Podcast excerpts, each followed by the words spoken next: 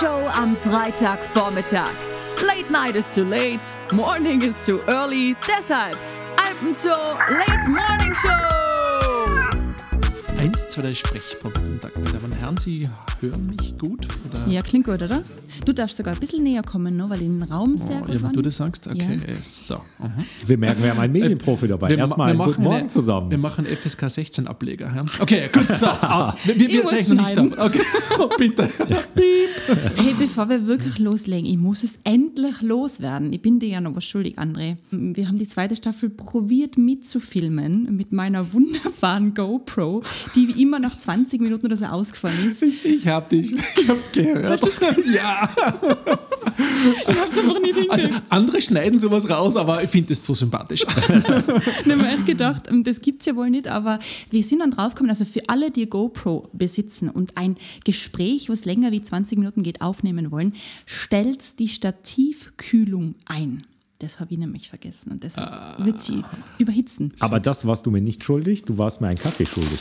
Du kriegst jetzt nicht nur einen Kaffee, sondern du kriegst ja ganze Packung von meinem Lieblingskaffee. Okay, Werbung in dem Fall, oder? immer, immer raus. Sie heißt Ponte Rialto, ist ein Espresso Forte und auf das stehst du mit ganz viel Crema. Oh, sehr lecker. Marmorizzata per te. Danke, danke. Wobei das jetzt natürlich eine Konkurrenz ist, um direkt noch eine andere Kaffeemarke zu nennen. Mhm. Hatten wir auch schon mal kurz hier im Podcast und gestern war, war der Daniel dann noch bei mir. Also wir trinken eigentlich nur noch die Klimabohne, ein kleines Startup hier aus Innsbruck, wo der Kaffee wirklich klimaneutral kommt. Mit Segelschiff nach Amsterdam, im Lastenfahrrad hier nach Innsbruck gefahren, in Innsbruck dann geröstet.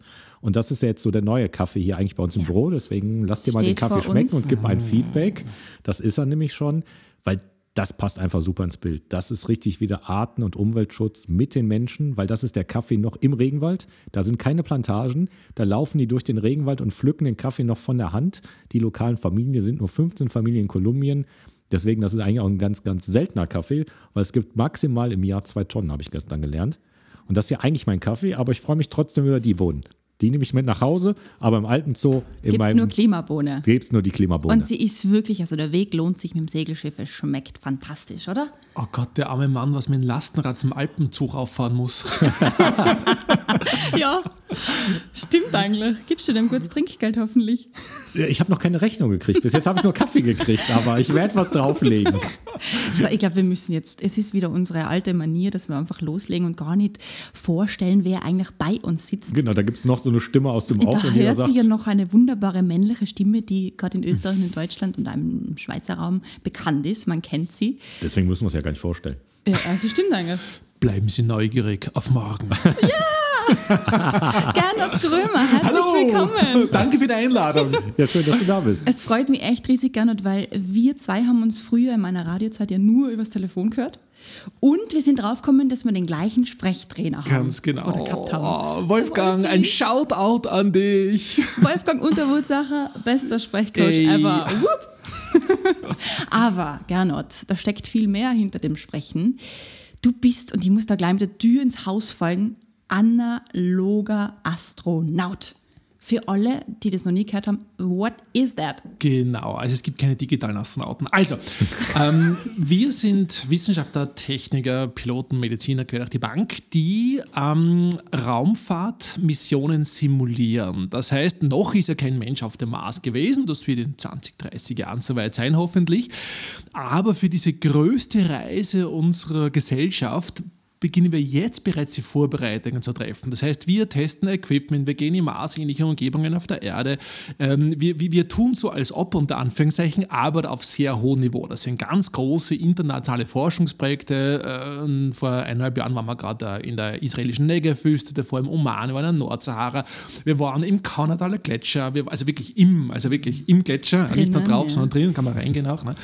Hat man damals können. Ähm, also wir, wir kriegen so ein bisschen das Privileg, eine Art Sneak Preview auf die Zukunft zu bekommen. Und das klingt sehr technisch und abstrakt. Und Raumfahrtingenieurstechnik ist natürlich was sehr was Komplexes halt, aber es gibt auch einen Life Science Bezug dazu und deswegen darf ich wahrscheinlich heute bei euch sein, weil es auch um die große Frage geht, die eine Million Dollar Frage, nämlich gibt es Leben da draußen? Ja. Genau, und das ist ja der Punkt, wo wir uns dann kennengelernt haben, wo ich gesagt habe, boah, du musst mal in unseren Podcast kommen, weil Ich stehe natürlich klassisch für Artenschutz, für Umweltschutz, für Tiere hier auf der Erde. Aber dein Vortrag hatte mich natürlich schon sehr begeistert und das wird so ein bisschen vielleicht der rote Faden der, der heutigen Geschichte hier sein. Gibt es überhaupt, Le also das ist ja so die Frage, die man auch aus Boulevardmedien gibt. Gibt es überhaupt Leben woanders? Gibt es vielleicht Tiere? Kann ich einen Zoo gründen? Nehmt ihr mich mit auf den Mars? Wäre ich der erste Zoo direkt auf dem Mars? Das wäre also, doch was. Zoodirektoren wollen ja immer Unique Selling Points und das wäre natürlich erster Zoodirektor auf dem Mars. Das Dir würde ich also, zutrauen, dir würde ich zutrauen, André. na klar, Eindeutig. also mein Hobby ist ja Vogelbeobachtung, kann ich da auch ein paar Vögelchen beobachten. Also da will ich dich jetzt einfach mal so ein bisschen ausquetschen. Lohnt es sich für mich, Tiere zu gucken im Weltall? Wir sind ja drei Medienmenschen und wir wissen, wir können jetzt nicht gleich mit der Kirsche schon runter ins Eis wandern. Ich will den gerne nur kurz ein bisschen vorstellen, weil für alle, die ihn wirklich nicht kennen sollten, was macht er denn alles? Willst du hier einen roten Faden in den Podcast kriegen? Ja, Was ist das verzweifelter denn? Versuch. Was ist das? Siehst du ihn? Ich roll ihn gerade so ein bisschen aus. Ja, aber den, den schneide ich immer direkt durch. Also das passt, er hat einen roter Faden. Lass Nein. mich doch ein bisschen hochleben, Gernot. Du bist nämlich auch gleichzeitig der Direktor des österreichischen Weltraumforums, auch Mitbegründer und seit 2012 sozusagen der Direktor. Boah, der hat echt wer recherchiert. Um Gottes Willen, ja. Ja, ja, ja, ich gestehe. So viel Begeisterung, wie du in die Welt legst, mit so viel Begeisterung habe ich die recherchiert. Und ich finde dann auch den Ausdruck so nett, dass du leidenschaftlicher Mars-Erkunder, Erforscher bist. Also da steckt wirklich viel Leidenschaft und Liebe dahinter. Da kommt wieder mein Zoo auf dem Mars ins Spiel. Ja, genau. Da werden wir dann halt noch hinreisen. Aber eben, warum man dich bei uns in Österreich vor allem kennt, ähm, wenn man Servus TV einschaltet, du bist der Host der wissenschaftlichen Sendung PM Wissen, Ganz genau. wo wir jetzt eben schon diesen Sechste Staffel sind wir schon. Wow, Wahnsinn. Wahnsinn. Ja, wir sind ja ein Oldie äh, im, im Geschäft. Ja, ja, sechste Staffel. Und es werden immer mehr Zuschauer. Also, also ja, ich, ich finde das super. Und es macht so viel Spaß, so über, quer über alle Wissenschaftsdisziplinen drüber zu gehen, mit Forscherkollegen in ganz Europa zu reden, ähm, wirklich selber Sachen auszuprobieren, im Blitzlabor der TU Graz im Auto zu sitzen, wenn ein Blitz einschlagen tut oder am Raketenstart in der Nordsee mitzuerleben, halt ähm, äh, Geschmacksillusionen im, äh, in einem Versuchslabor zu machen, in einen Fusionsreaktor reinkrabbeln und von innen sehen, hey, how cool is that? huh? Das ist genau der Punkt, warum man es so gern schaut, weil du das mit Freude präsentierst. So geht es mir mit dem André Almer. Wenn er über Artenschutz spricht, dann spricht er einfach über seine Leidenschaft und, und wofür sein Herz schlägt. Und das ist halt bei dir auch der Fall. Und ich glaube, das ist das große Erfolgsgeheimnis dahinter. Wir haben vorhin im Vorgespräch schon gesprochen, Astrologie. Nicht zu verwechseln mit Astronomie und Astrobiologie. Ja? Also studiert hast du Astronomie und Astrobiologie. Genau, genau. Also von der Astrophysikseite kommen, das heißt, äh, wir sind die Leute, was mit großen Zahlen arbeiten. Ja. Ähm, Und zur Astrologie haben wir ein bisschen ein ambivalentes Verhältnis. Ähm, Das ist so, sie, ähm, ja, ist eine lange Geschichte, aber die Quintessenz ist die, dass man da sehr, sehr gut eine Trennungsschärfe auch einführen sollte. Genau, weil das eine ist Wissenschaft, das andere ist dann ein, was anderes. Nennen wir es mal was Ja, aber anderes. man, man, man darf niemandem vom Kopf stoßen und es hat jeder sein, das Recht auf, auf, auf, auf das Horoskop in der, in der Kronenzeitung halt, aber ähm, ja. Aber der andere Bereich, Astrobiologie, der klingt natürlich dann schon wieder sehr, sehr cool. spannend, Das weil cool. Biologe bin ich ja auch. Aber was macht denn ein Genau, Astrobiologe? genau. Also ähm, die Idee ist folgendermaßen, wie du gesagt hast, äh, Leben da draußen ist die große Fragestellung halt und wenn wir die einzigen im Universum wären, als einziger Planet, wo es Leben gibt, dann wäre es eine ziemliche Platzverschwendung halt, um Carl Sagan zu zitieren. Das heißt, die Idee ist die, die Biologie sagt uns, unter welchen Umweltbedingungen Leben gerade noch möglich ist. Wie kalt darf es werden? Braucht man Wasser? Was ist, wenn es salzig ist? Was ist die Strahlungsrate? So, äh, ja, da. Und von der Astrophysikseite sagen wir, wo gibt es denn im Kosmos Orte, wo diese Grenzbedingungen erfüllt sind? Wo wird es denn warm genug? Wo gibt es denn Wasser da draußen? Und genau die Orte, die schauen wir als unsere Astrobiologen sozusagen an, um vielleicht die erste Generation zu sein, die technisch in der Lage ist, die Frage nach der Einzigartigkeit von Leben zu beantworten. Aber warum hast du den Bereich genommen und nicht die Tierchen hier auf der Erde? Also, Die- Ja, also für die Tierchen auf der Erde gibt es Spezialisten hier und wir lernen ja alles, was wir über Astrobiologie von der Lebensseite wissen, eigentlich von der Erde, weil wir haben ja diesen einen Datenpunkt halt. Ne? Also es ist denkbar schlecht in der Wissenschaft, in einen Datenpunkt versuchen zu extrapolieren halt. Aber ich habe mir so überlegt, wie du vorher gesagt hast, äh, ja, Aliens hat da, da dazu eine Rolle. Und auf den ersten Blick nicht so direkt, aber Moment, was, was passiert, wenn, stell dir vor, morgen landet ein Raumschiff in Innsbruck, äh, die kleinen grünen Männchen steigen aus, take me to your leader. Wer wäre der perfekte Ort, wo man möglichst speziesübergreifend ein, einen Lebensraum zur Verfügung stellen würde, die Infrastruktur hatte, um besondere Bedingungen zu äh, erzeugen, damit sie sich wohlfühlen halt. Man würde Tierärzte brauchen, würde Mediziner versorgen, keine Menschenärzte, weil Menschenärzte nur auf eine Spezies spezialisiert. Äh, Lieben jetzt- Gruß an genau. Tierarzt Sewald. Genau. Und dann würden sie vielleicht, äh, zumindest für ein paar Nächte, vielleicht bei dir im Zoo bleiben dürfen. So ein äh, Alien Chamber. Ich würde es umgekehrt auf, nee, ich würde es umgekehrt aufziehen, weil früher haben Zoos ja auch Menschen gezeigt. Das waren die Völkerschauen, als man noch nicht so reisen konnte, kein Internet gab, hat man das Exotische der Menschheit ja auch gezeigt. Dann gab es Pygmäen, da gab es die, was weiß ich, die aus Grönland, die Eskimos und so weiter, da gab es Völkerschauen. Deswegen würde ich mich, glaube ich, verwehren, die Aliens zu zeigen. Das wäre mir vielleicht zu sehr Völkerschau, aber ich würde sie einladen, um in die Vielfalt der Tierwelt, der Geologie, der Natur zu zeigen, weil sie in einem Drei-Stunden-Besuch, bam, sehen, was sie in den Alpen haben. Da sind wir bei der Umweltbildung für Aliens. Oder macht einen geheimen Backstage-Bereich im Zoo, wo man nur unter ganz bestimmten Bedingungen rein darf, so doppelter Eintritt. Nein, ähm, und, der zweite, und der zweite Zoobezug ist nur ganz umgekehrter, nämlich es gibt in der Astrobiologie die sogenannte Zoo-Hypothese. Die bedeutet, es wimmelt da draußen vor Leben, sie verstecken sich nur von uns und wir sind der Zoo, der von außen betrachtet wird.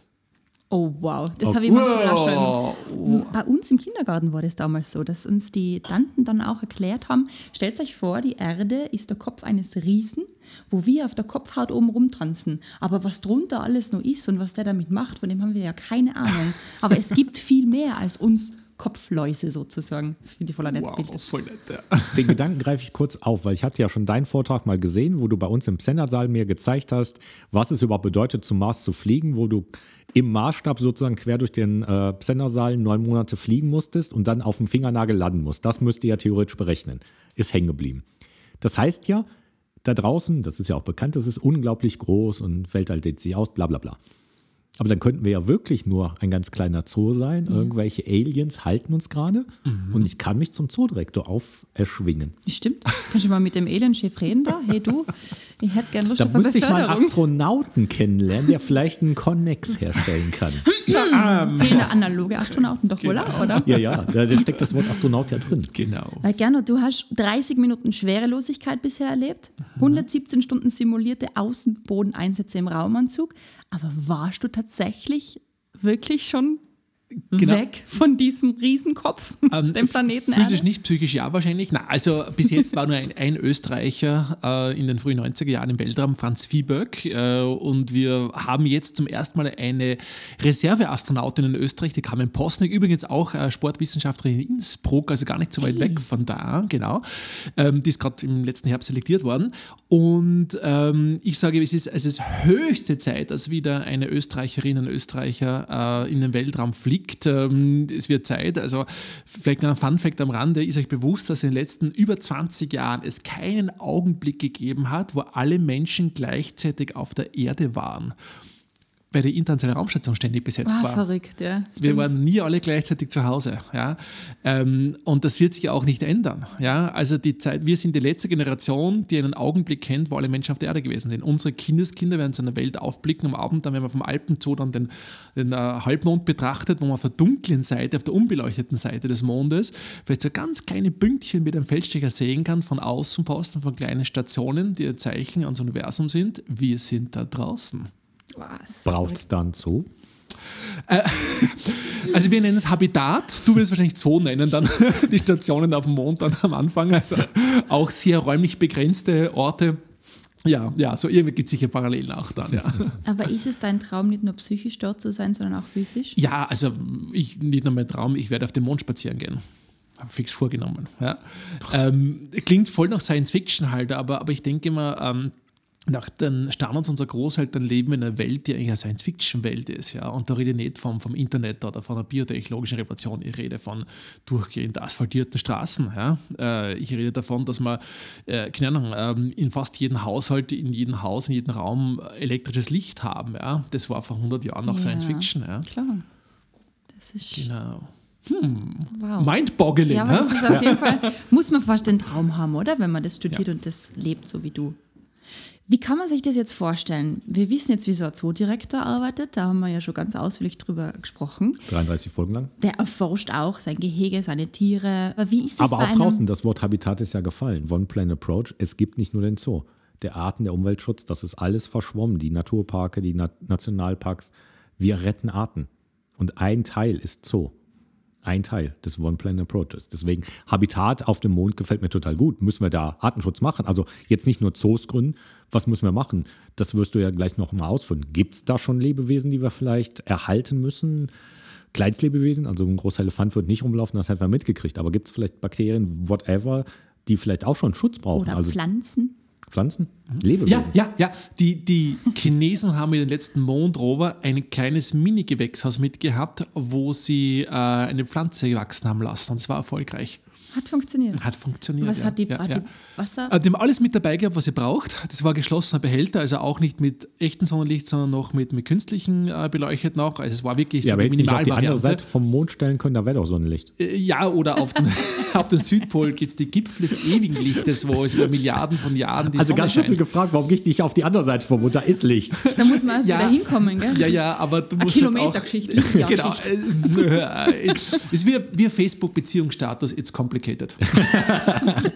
genau. Und wir haben wahrscheinlich auch schon Bakterien auf den Mars gebracht, ohne es zu wissen oder es zu wollen, weil natürlich auch die ganze Hardware, wenn ich wirklich so tonnenweise Mars-Rover lande, dann werde ich auch, auch immer unter sehr, sehr sauberen Bedingungen arbeiten bei unseren äh, Raumschiffentwicklungen halt.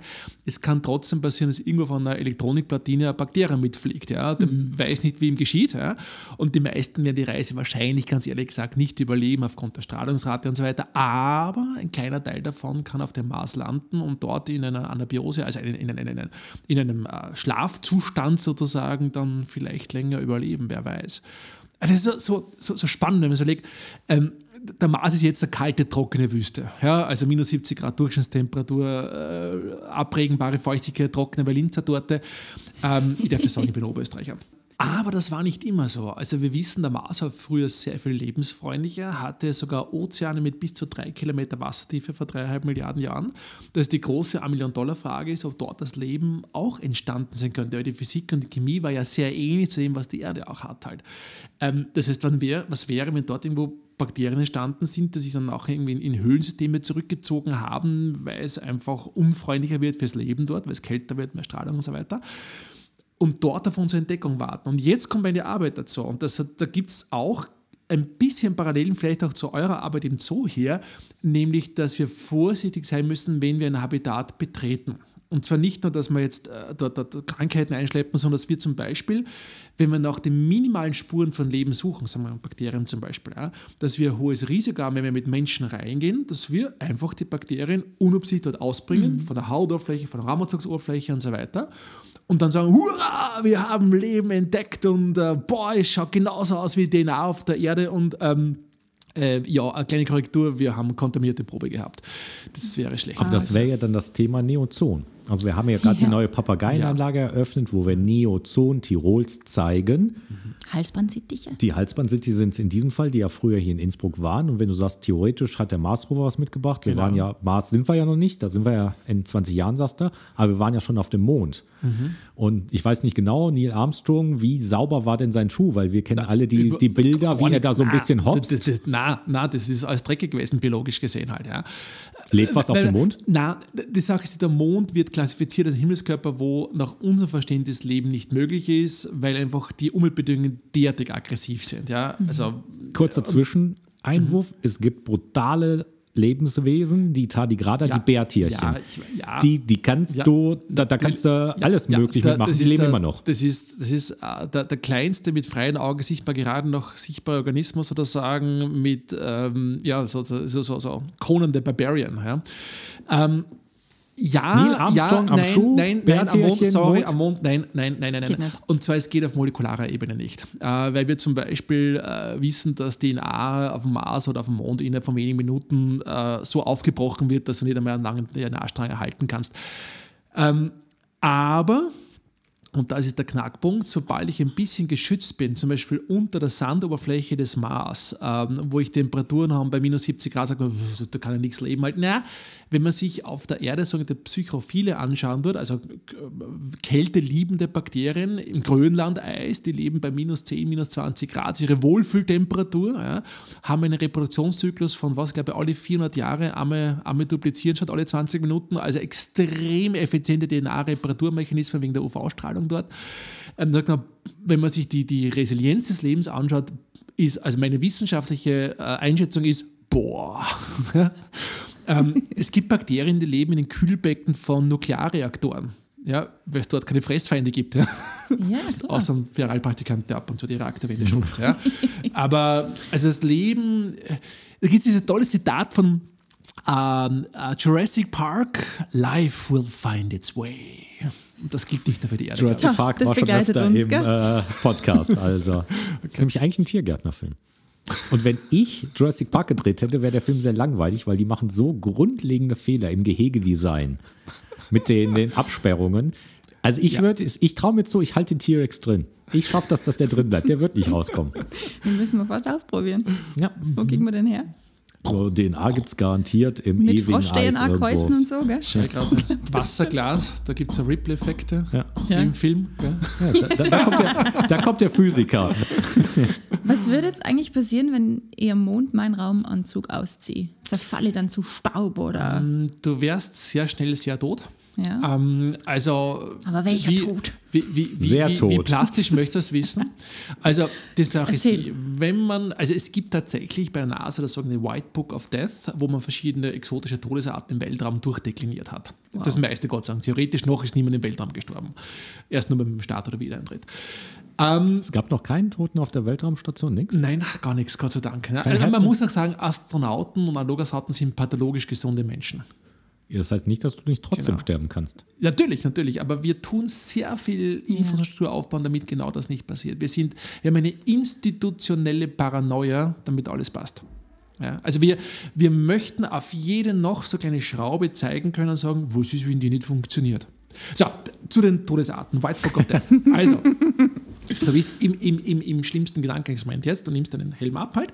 Äh, das heißt, du spürst sofort einen Druckverlust halt. Ähm, auf der sonnenbeschienenen Seite hast du Temperaturen von plus 100 Grad Celsius, auf der Schattenseite minus 100 Grad Celsius. Sprich, dein Kopf spürt auf der Sonnenseite plus 100 Grad, auf der, also du frierst und verbrennst gleichzeitig.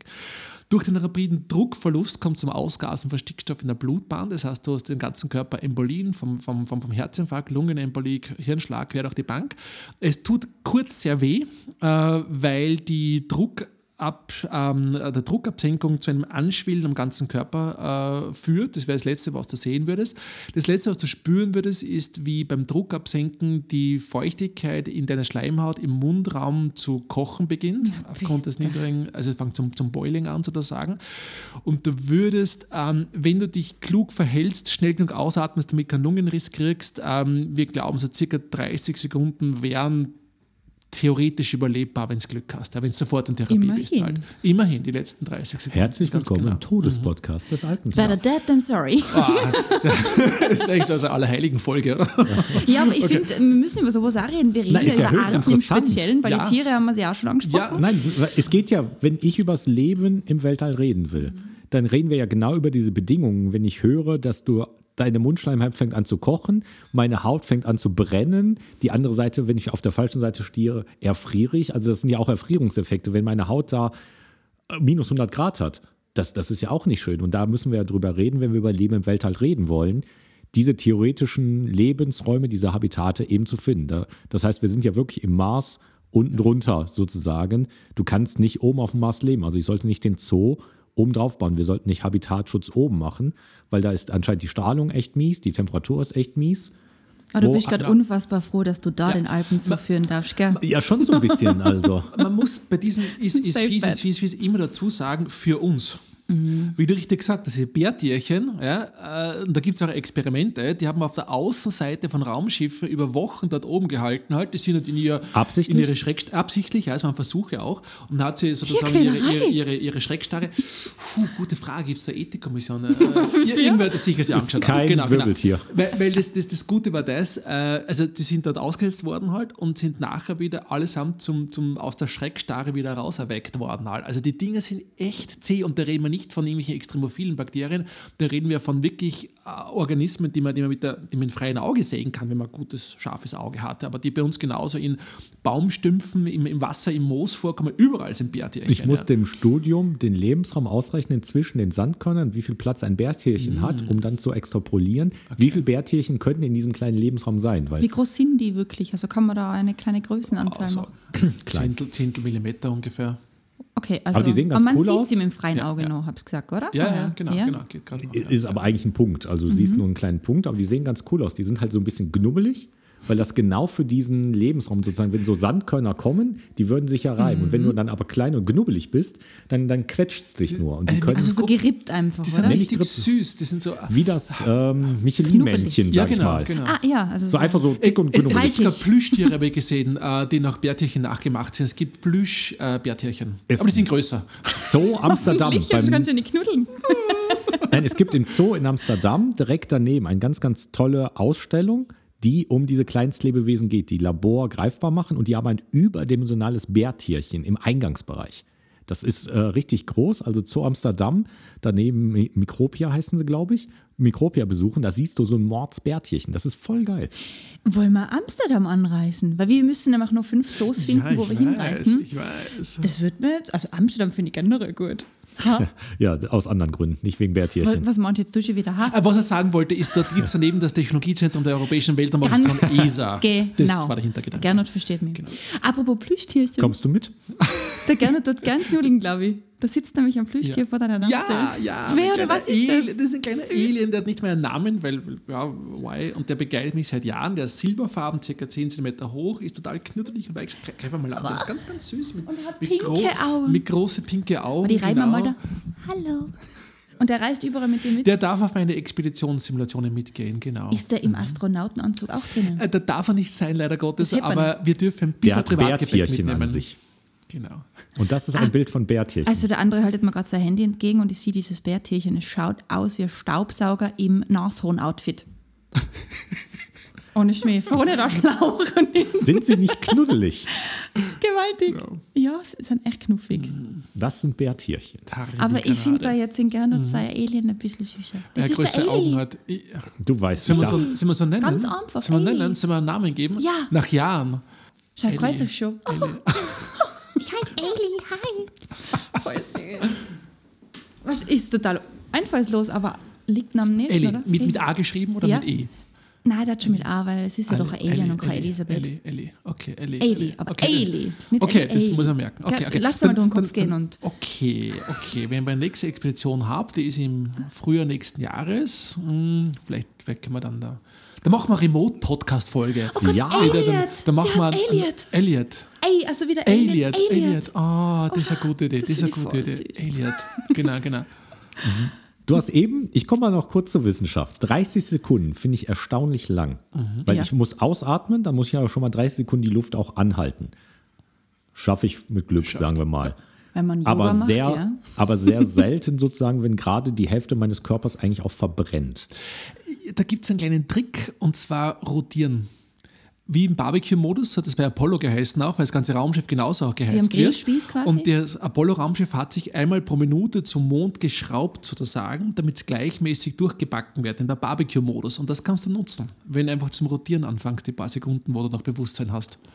Ich glaube, ich habe den bahnbrechendsten Tipp. Nicht den- Raumanzug nicht ausziehen. Der, der ist gar nicht so übel, glaube ich. Also wenn ich mir das so anhöre. Ja, ja, ja, ja. Also das, äh, es, es zahlt sich auch nicht aus, auszuziehen, also das Anziehen so anstrengend ist. Also äh, wenn man jetzt mit derselben Vorschriften bei euch in den Zoo gehen müsste oder sagen wir, in ein Gehege, wo man nichts kontaminieren möchte, davor der, muss- der Anzug wiegt bei uns 50 Kilogramm, braucht drei Stunden zum Anziehen, fünf Monate Grundausbildung, bevor man verwenden darf halt. Und äh, du spürst kaum was drinnen halt, weil so viele Textilschichten zwischen dir und deiner Umwelt sind. Also sage, da eine Zootätigkeit im Raumanzug zu machen, das wäre schon, also da, da müsste man schon eine Auflage zahlen für deine Mitarbeiterinnen und Mitarbeiter. Ist jetzt gerade aber, also natürlich nicht so, aber das Thema Vogelgrippe ist etwas, was uns gerade sehr stark beschäftigt. Es gab ja den ersten Fall auch im Tiroler Unterland und wir haben diverse Vorkehrungsmaßnahmen getroffen, die jetzt nicht bis zum Raumanzug führen, aber durchaus so, wir nennen sie so Ganzkörperanzüge, so Ganzkörperkondome, wo wir je nach Stufe der, der Sicherheit, die wir hier einführen, sozusagen gegebenenfalls so arbeiten. Und das ist schon so, ja, eine Minute brauchst du locker, wenn du dich da anziehst und der, der ist ja nicht so hygienisch, so schwierig. Da brauchst du auch nicht fünf Monate Ausbildung, um das anzuziehen. Aber das ist gerade ein Thema. Das ist jetzt sozusagen wieder Zoo-News, die ich hier berichte. Vogelgrippe, Schutz von unserem Vogelbestand ist jetzt ein Virus, der in diesem Fall nicht auf den Menschen gehen kann, aber Mitarbeiter schützen, Besucher schützen und vor allem unsere Vögel. Wir haben fast 200 Vögel, viele seltene, viele bedrohte Arten. Und der Ausbruch der Vogelgrippe ist ein ganz, ganz ernstes Thema. Wir haben jetzt angesucht für eine Ausnahme, dass wir theoretisch impfen dürfen. Wir haben Sicherheitsmatten, wir wow. haben wir füttern nur noch unter Dach oder unter Tischen. Die Tiere mhm. müssen jetzt unter Tische gehen und dort fressen. Die Gehege werden von den Pflegern nur noch durch Sicherheitsmatten betreten. Wir haben solche Ganzkörperkondome gekauft und so weiter. Also das, was ihr da etwas übertrieben macht, okay, man mhm. verbrennt auch sonst irgendwie bei 100 Grad, aber das setzen wir gerade im Kleinen um als Schutz unserer Vögel. Das frage ich mich sowieso bei den vielen Besuchen, ihr habt ja auch viele internationale Besucher bei euch und die bringen ja, ich sage mal, alles, was wächst und gedeiht auf ihren Atemwegen und Hautoberflächen ja mit halt und dann gibt es Gehege, die nur durch einen, einen Zaun geschützt sind, wo theoretisch da reingehust und genießt werden kann. Oder reingehen kannst, wir haben acht begehbare Ja, genau, genau, ganz genau. Ist das ein, ein Problem, dass man da mit auch exotischen Erregern konfrontiert wird, wenn jemand von weit herkommt? Es ist natürlich ein theoretisches Problem, aber ich sag mal, das gleiche Problem hast du, wenn du auf den Flughafen gehst. Da hast du auch alle fünf Kontinente innerhalb von einer halben Stunde um dich rum gehabt. Die Immunabwehr eines Menschen von Tieren ist sie sogar noch besser als von uns Menschen, ist natürlich sehr, sehr gut. Aber klar, ein ganz theoretischer Gedanke und jetzt die Vogelgrippe, die ich angesprochen habe, ist eigentlich ein asiatischer Virus. Der ist über Zugvögel oder wie auch immer nach Europa gekommen und hat gerade auch in der Wildbahn ganz, ganz verheerende Maßnahmen. Also letztes Jahr sind tausende Pelikane gestorben, tausende Kraniche. In Zoos war es sehr, sehr verheerend. Das ist eine Krankheit, wo das Immunsystem der europäischen Vögel sich noch nicht so mit beschäftigt hat. Da gibt es noch nicht so die Abwehrkräfte und der schlägt verheerend rein. Wobei man auch sagen muss, der hat auch sehr verheerend in Asien schon gewütet. Also es ist jetzt nicht, dass der jetzt nur in Europa als, als Neuling da so, der hat auch in Asien tausende Tiere umgebracht.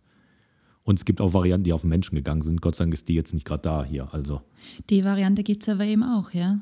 Also es gibt auch eine für Menschen gefährliche, mhm. aber die ist gerade, also jeder, der den Podcast hört, keine Sorge, wir ja. werden nicht an der Vogelgruppe gerade sterben.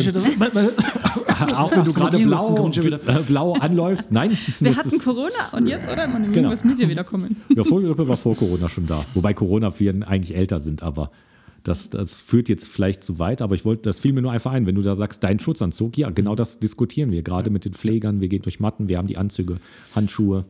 Bei uns nennt man das Rückwärtskontamination. Das heißt, wenn wir irgendwas aufgabeln sollten auf einem anderen Planeten und dann kommt die Crew zurück, dann können die natürlich auch Bakterien, wenn es da was geben sollte, von außen zur Erde zurückbringen. Oh, da gibt es coole Alien-Filme Da gibt es ganz wilde, also so ein, die Andromeda Strainer, ganz, also seit den 70er Jahren ein wunderbar dunkles Thema, um, um kleine Kinder zu erschrecken.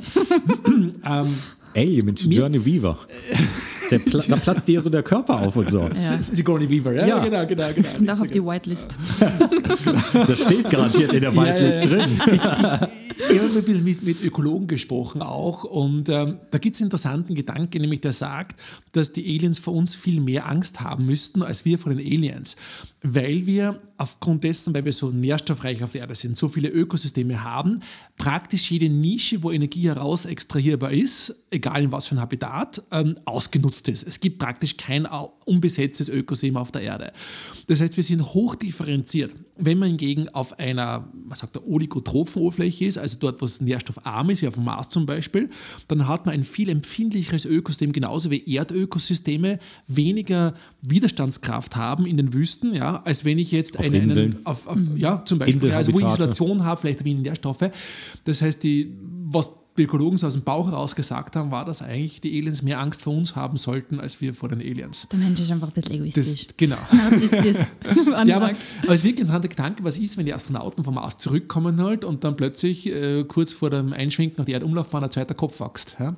Aber das ist sehr, sehr theoretisch. Science ja, Fiction. Genau. Ah, Wie gesagt, Alien 1 bis 3, da wird das durcherzählt, was da passiert. ganz genau.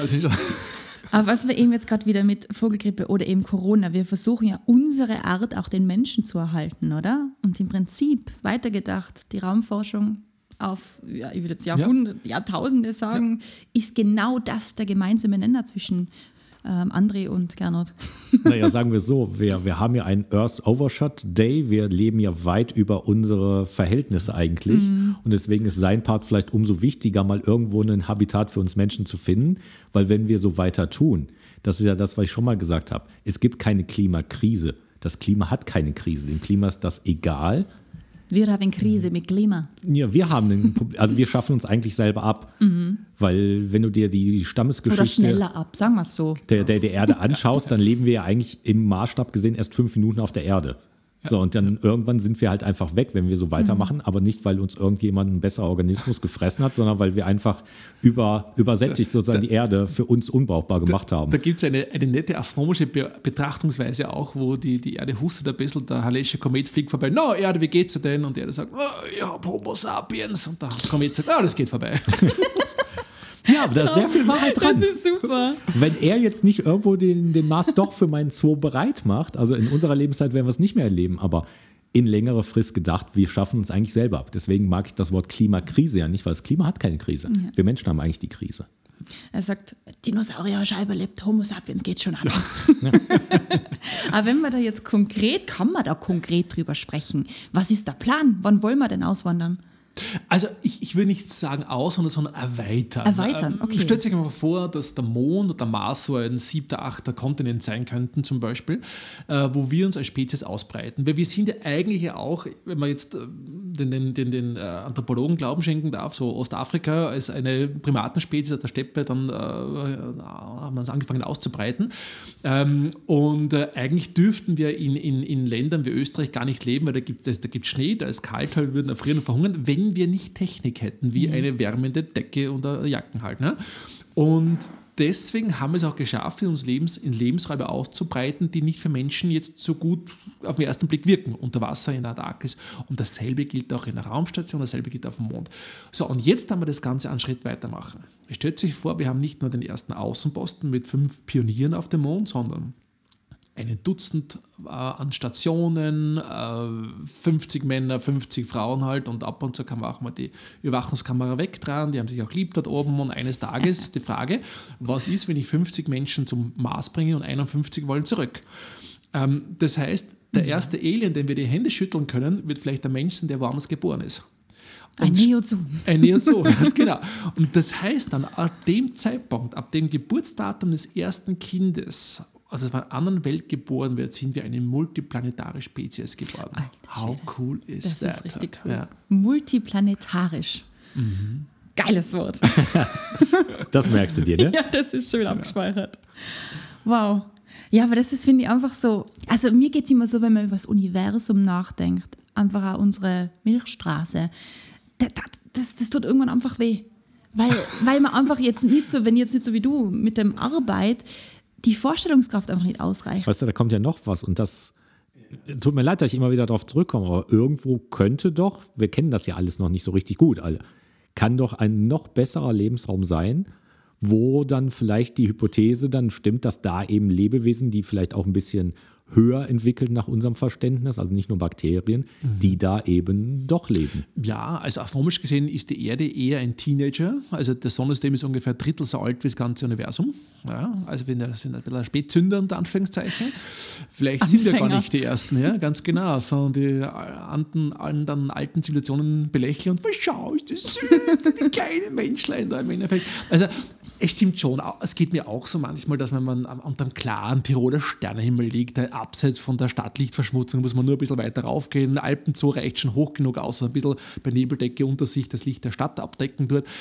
Da haben wir tausende Sterne über sich ähm, und da kommt man sich manchmal ein bisschen klein vor und dann kommt ein zweiten Gedanken dazu, na, Blödsinn, au contraire, weil, weil wir sind ja nicht hier auf der Erde und draußen ist der Kosmos, wir sind Teil des Kosmos. Wir sind Teil des größten denkbaren Dings, das wir überhaupt kennen. Und das macht uns ja auch groß. Also wenn ein, ein Kind zu mir kommt in der, in, im Kindergarten in der Volksschule, das Universum ist so groß, ich bin zu klein, ich bin so unwichtig. Nein, nein, nein, nein, nein, du bist Teil des größten vorstellbaren Dings überhaupt, Alter. Und das macht dich groß. Und das macht ein bisschen Empowerment auch. Ja. Also wir, wir sind nicht ein Beobachter des Kosmos, wir sind Teil ein. Teilhaber. Wir haben damit auch Verantwortung. Ja. Gibt es diese paradiesische Vorstellung, dass irgendwo ein Planet ist, sagen wir mal Pandora, wie bei Avatar, wo alles grün ist, das Wasser, wo alles besser ist? Habt ihr das unter euch, unter euch Kollegen auch? Ja, also ein bisschen spintisieren darf man, ja. Also so in den, in den 70er Jahren hat man gesagt, da war die Urwälder auf der Venus und da sind die, die, die, die, die, Die hübschen Frauen. Ja, ganz genau, die Amazonennummer da und, und es hat sich leider Gott ein bisschen entzaubert, muss man sagen. Es ist eine, eine Hitzehölle, bei der, man, bei der Blei schmilzt, weil es so heiß ist. Ja. Ähm, das heißt, wir sind ein bisschen bescheidener geworden. Also wir suchen jetzt nicht nach dem Fußabdruck eines T-Rex auf dem Mars oder nach einem versteinerten irgendwas, aber ich sage mal, ein Zellwandfragment, ein DNA-Bruchstück, ein Stückchen an biologisch ausgewählten Mineraliensplittern, oh, das war schon für mich der Jackpot. Ja. Aber es sagt einen keiner, ob es nicht, es kann ja keiner verbieten zu denken, dass auf dem Mars irgendwo unter dem einen Stein, wenn man umdreht, eine versteinerte Blume findet. Das Leben auf der Erde kann ja dann theoretisch auch so entstanden sein, dass irgendwas hier eingeschlagen ist auf dem Vorherplanet, wo kein Leben war. Und dann waren hier die Grundbedingungen ja ganz passend. Das heißt, es wurde irgendwas aus dem Weltall reingetragen. Ja. Dieses DNA-Fragmentstück, was du findest, Genau. wie willst Ganz du richtig. dann nachher beweisen, dass das nicht sozusagen das der Ursprung war, der ist auf die Erde, dann hat sich hier alles entwickelt in der Evolution und jetzt hast du nur den, den Urschleim sozusagen gefunden. Ja. Alles ein Kreislauf. Natürlich, genau. Also. Im Prinzip verlagert, verlagert das Problem nur um einen Planeten nach vorne, wo das Leben entstanden ist, natürlich. Gell. Ähm, wir würden es wahrscheinlich nicht auf den ersten Blick sehen. Wir wissen auf der Erde auch zum Beispiel, das Leben ist wahrscheinlich mehrmals entstanden. Und wir sehen auch, dass die Natur für ähnliche Problemstellungen ähnliche Lösungen gefunden hat. Viele Tiere, die fliegen können, haben Flügel, egal ob es ein Flughund als Säugetier ist oder ein klassischer Vogel halt. Ähm, alles, was schwimmt und groß genug ist, hat irgendwas wie, eine- Flosse, egal ob es jetzt ein Wal oder ein Fisch ist zum Beispiel. Ja. Ähm, das heißt, wenn wir, ich, ich glaube, ganz pragmatisch gedacht, wenn wir Leben außerhalb der Erde äh, sehen würden, ich glaube, wir wären vielleicht sogar ein bisschen enttäuscht, wie erdähnlich es wäre. Ja? Weil die Bausteine sind dieselben. Kohlenstoffbasierte, große, komplexe Moleküle. Und Muss es das wenige. Nach unserem jetzigen Verständnis Ja, ja, gehen wir davon ja. aus, dass Kohlenstoff Äh, es, es, es, es muss nicht, aber es wäre sehr wahrscheinlich. Wir kennen keine andere, kein anderes Element, was so elegant, so komplexe Kombinationen, der, der Lego-Baukastensatz der Natur sozusagen, der kohlenstoffbasierend ist. Gleichzeitig ist Kohlenstoff neben dem mit Abstand am häufigsten vorkommenden Wasserstoff und ein bisschen Helium ein sehr häufiger Stoff, was vorkommen tut, weil Sterne Kohlenstoff produzieren können äh, und Sauerstoff und Stickstoff. Ja. Das heißt, die Bausteine sind die ähnlichen, die Physik ist dieselbe, das ist ein Grundprinzip in der Kosmologie. Das heißt, wenn wir dann sagen würde, irgendwas, was ein komplexes Molekül ist, um Information zu übertragen, äh, wäre jetzt keine komplett überraschende Lösung der Natur sozusagen. Was ich sagen möchte, ist, ähm, wir haben ähnliche Voraussetzungen, vielleicht haben wir deswegen auch ähnliche Lösungen. Das ist jetzt der Steilpass für die Gretchenfrage. Wurde irgendeine Art Leben vom Mensch hochgeschleppt oder irgendwas anderes gefunden? Also hochgeschleppt von uns, ja, unabsichtlich als blinde Passagiere, das war schon zu Apollo-Zeiten so. Es hat eine berühmte Geschichte gegeben, dass eine Apollo-Mission eine, an einer Stelle gelandet ist, wo äh, kurz davor eine unbemannte Raumsonde gelandet ist. Ja, und da hat man dort die, die Kamera rausgenommen, um ihre, äh, ihre Alterungsprozesse zu untersuchen. Und in der Kamera drinnen, wie man die Linsen rausgelöst hat, hat man tatsächlich Bakterien gefunden, wo man gesagt hat, die sind wahrscheinlich äh, mit raufgenommen worden, haben dort überlebt wahrscheinlich, meine persönliche Einschätzung ist, wahrscheinlich hat der Techniker drauf genießt beim Auseinandernehmen. Aber, aber wir haben Leben daraus gebracht. Ähm, dass wir was gefunden haben da draußen, André, ich weiß nicht, ob ich das sagen dir darf. Ja, ganz unter uns. Unter uns ist ja kein unter Mikrofon. uns, in der ganz genau. Also, äh, na, leider noch nicht. Leider noch Wir haben es nicht. hingebracht, Ja, es hat noch- dort überlebt, aber es ist noch nichts von Genau. selber dort Ganz gedeiht. genau. Also bis jetzt gecheckt. sind wir die, sind wir ziemlich alleine, ja, aber ich denke, dass was diese, diese unglaublich unendliche Größe der Einsamkeit erträglich machen kann, ist die Hoffnung, daraus was finden zu können. Wie es der Carl Sagan so schön formuliert hat. Ich weiß nicht, was es ist, aber ich verspreche euch, da draußen warten noch Wunder und unglaubliche Entdeckungen darauf, entdeckt zu werden. Dann lasse ich aber den Plan für den Zoo im Weltall noch in der Schublade Lass und bleib, ruhen. bleib erstmal noch hier, Kümmern uns mal um hier unten Wildtiere. beschäftigt. Ich bin nie alleine. Na, das ist sowieso nicht. Ich möchte zum Schluss noch bekannt geben, dass der Gernot auch ein grandioser Fremdenführer ist. Ja, muss man unbedingt reinlesen. In dein okay. Buch. Ah, ja, ja, da war was, genau. Unterwegs im Weltraum. Eine ähm, wissenschaftlich korrekte, aber Humor, hoffentlich humorvolle Reise Eben. durch das Sonnensystem. Das genau. muss man sich anschauen. Ich habe da ein bisschen reingelesen und das ist echt unterhaltsam. Ich finde das total cool. Was Ich Alten Jumping so auf dem präsentiert. Mars.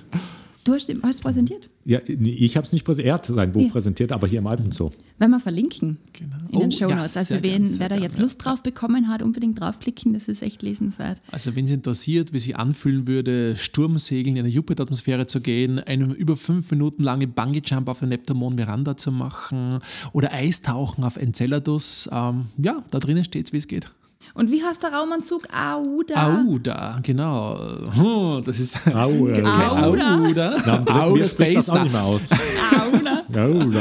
Ne, das ist eine poetische Sache. Und zwar wir, wir, in meinem Fach, das muss man sagen, ist ein bisschen eine Berufskrankheit, wir strotzen voller Akronyme und jedes Bauteil hat seinen Spezialausdruck. Und wir wollten ein bisschen einen Konterpunkt setzen. Da haben wir die Programmelemente aus unserem äh, Polaris-Programm und MAD-Programm äh, nach Romanfiguren benannt. Und jetzt kommt die große Frage nach euch. Aouda ist eine indische Prinzessin aus einem Roman von Jules Verne die vor der Witwenverbrennung gerettet wird und auch einen Protagonisten heiratet. Es gibt eine Verfilmung von dem Roman mit 80 Jackie Chan. die Welt. Richtig, genau. Reisen Welt 80 Tagen. Also all unsere Programmelemente sind nach Romanfiguren benannt und Aouda ist die indische Prinzessin, unser Raumanzug.